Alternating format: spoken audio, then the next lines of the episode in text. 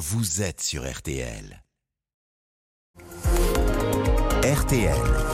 Les trois questions du petit matin. Emmanuel Macron a présenté hier sa stratégie pour accélérer la réindustrialisation de la France et il plaide pour cela pour une, une pause dans les contraintes écologiques qui pèsent sur les entreprises. Je vous propose de le réécouter. Nous, on a déjà passé beaucoup de réglementations en européen, plus que tous les voisins.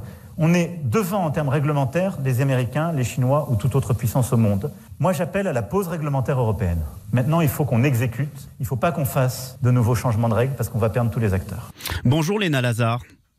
Bonjour. Euh, militante écologiste, porte-parole de Youth for Climate. Merci d'être avec nous sur RTL. Euh, vous entendez cet argument? L'Europe fait déjà beaucoup, ménageons nos entreprises.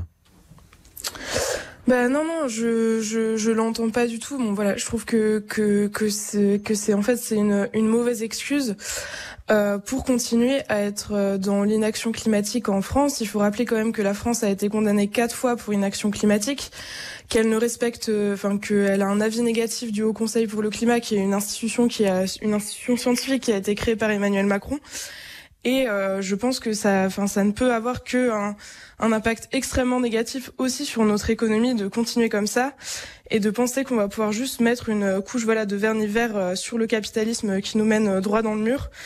Euh, et du vernis vert, il y a déjà beaucoup de, il y a déjà beaucoup de, de, de, de réglementations hein, qui pèsent sur les entreprises, les pesticides interdits, les, les normes sur les produits chimiques, les émissions de carbone des industries. C'est pour beaucoup de nos entreprises parfois un frein.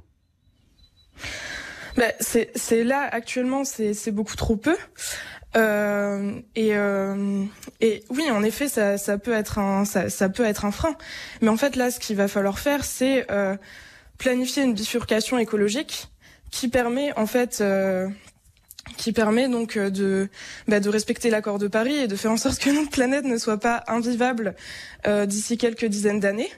Et euh, ça, en effet, il faut le faire avec euh, il faut il faut le faire avec les travailleurs. Il faut faire en sorte que les personnes qui travaillent dans des secteurs extrêmement polluants euh, puissent changer de métier. Mais mais ça ne se ça ne se fera pas en demandant à nouveau une pause environnementale. Enfin, moi, je je pense que c'est un c'est un délire sans nom ce qui est en train de se passer. Enfin, ça ça nous mène vraiment droit dans le mur. Et il faut arrêter de il faut arrêter de faire comme si c'était un, un dilemme entre l'écologie et euh, et euh, et en fait voilà la euh, le, le, fait que tout le monde puisse vivre convenablement, on dirait que en fait si si on mène une politique écologique, ça va être totalement le chaos et que voilà plus personne n'aura de travail, etc.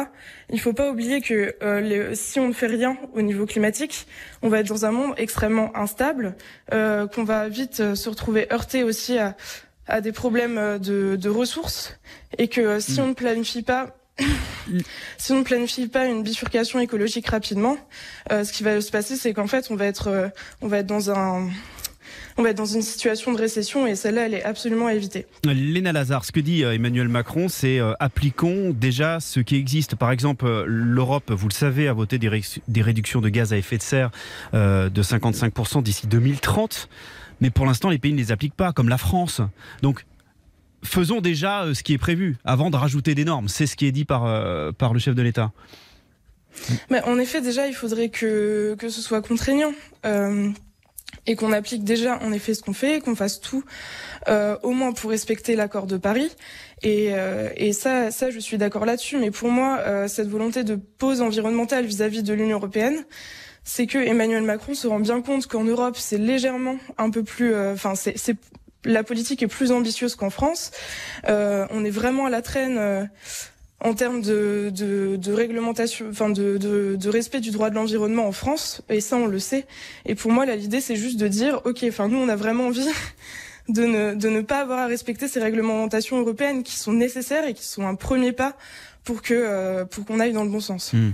En tout cas, vous comprenez que les, les, les concurrents des entreprises françaises euh, en Asie ou en Amérique du Sud sont parfois plus compétitives. Elles ont moins de normes environnementales. Vous l'entendez ça ou pas? Bah, je, je, peux comprendre, mais moi en fait, pour moi, si on raisonne qu'en termes de compétitivité, ça ne va pas aller. Et je pense que euh, là, euh, si c'est important aussi euh, de qu'il y ait une réelle transition écologique, c'est que euh, notre économie en sera plus résiliente. Enfin, c'est mm. c'est ce que je vous disais. Moi, je crois qu'il n'y a pas, euh, comme de nombreux scientifiques, je crois qu'il n'y a pas de croissance infinie dans, sur une planète aux ressources finies. Et en effet, ça nécessite donc de repenser entièrement notre économie.